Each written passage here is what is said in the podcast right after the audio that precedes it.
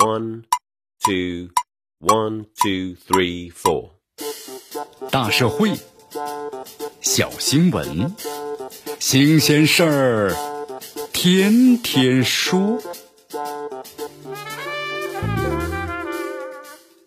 朋友们，你们好，这里是天天说事儿，我是江南。七月二十二号的时候呢，北京朝阳警方啊是发布了针对都美竹通过网络反映受到的侵害和吴亦凡一方啊报警称被敲诈勒索的情况的通报。经过警方的调查呢，这吴亦凡和都美竹呢确实有过两性关系发生。二零二一年六月，都美竹呢为了提升网络知名度，先后在网上呢发布了被吴亦凡呢是冷暴力的博文。那么当月的时候呢，在本事件之中查明的犯罪嫌疑人，那么刘某看到网络信息之后啊，产生对双方进行诈骗的想法，就虚构了三个身份，对都和吴啊双方实施了诈骗，最终获利了十八万元。目前犯罪嫌疑人刘某呀已经被警方的刑事拘留了。针对着网民举报的吴亦凡多次诱骗年轻女性发生性关系，以及呢近期这网络呀互爆的有关行为，警方呢依然在调查之中，将根据呢调查的结果依法处理。其实有一点呢，咱们要注意一下，这个案子当中啊，都美竹和吴亦凡实际并没有呢就此事直接联系。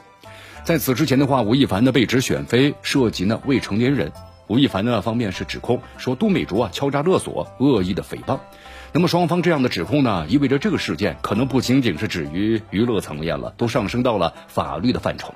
由这个都美竹和吴亦凡呢互相爆料的事件，那么牵涉出如此的诈骗案。对于吃瓜的网友们来说，这样的结果或许呢出乎意料。但是无论呢是不是有第三方诈骗嫌疑的存在，引起了网友们争议的部分的爆料，那么的确存在。吴亦凡呢确实和都美竹发生过两性关系。那么吴亦凡呢执行经纪人，以挑选 MV 的女主角，面试呢约这个都美竹。这吴亦凡呢聚会，然后呢集中呢收手机，统一保管等等等等。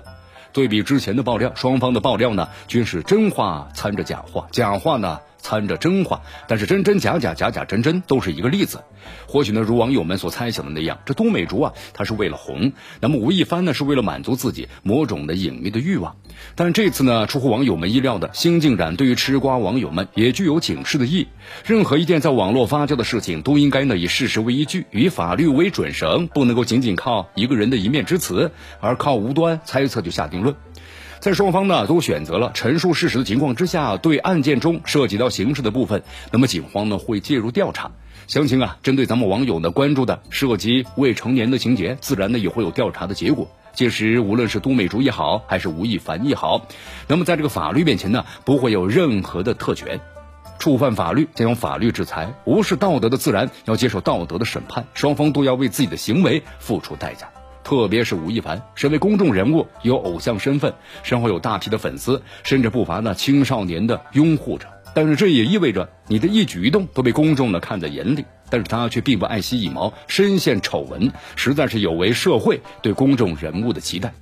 偶像呢要有偶像的自觉意识，正如有人指出啊，做明星的门槛不能太低了。好的榜样对青少年的成长有积极的影响，那么有问题的榜样也会产生恶劣的影响。不能够放任任何毫无社会责任感的明星带坏青少年。此前的话，娱乐圈出现过不少呢道德层面和法律层面的事件，瓜呢一次比一次大，这底线呢一次比一次低。不断的冲击着人们的认知，这其中呢不乏是炫富、嫖娼、吸毒的明星，向社会传播了恶劣的价值观。那么而一些明星呢，是仰仗自身的人气，妄想的风头一过，歌照唱，舞照跳，还有剧照拍，钱照赚。那么这样的念头也应该打消了。这样的艺人呢，不应该成为公众人物，更没有资格成为了青少年的榜样。那么此外，就是在这次的事件之中啊，我们能够看到的是，越来越多的人以一种的审慎的态度来看待明星行为了。这是对追星的理性的态度。那么这也提示，在充斥明星粉丝啊控评和这个非理性情绪的舆论场当中，网友们应该是保持呢对网络虚拟消息的防范意识和辨别能力。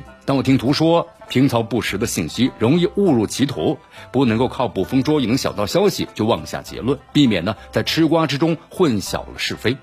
这里是天天说事儿，我是江南，咱们明天见。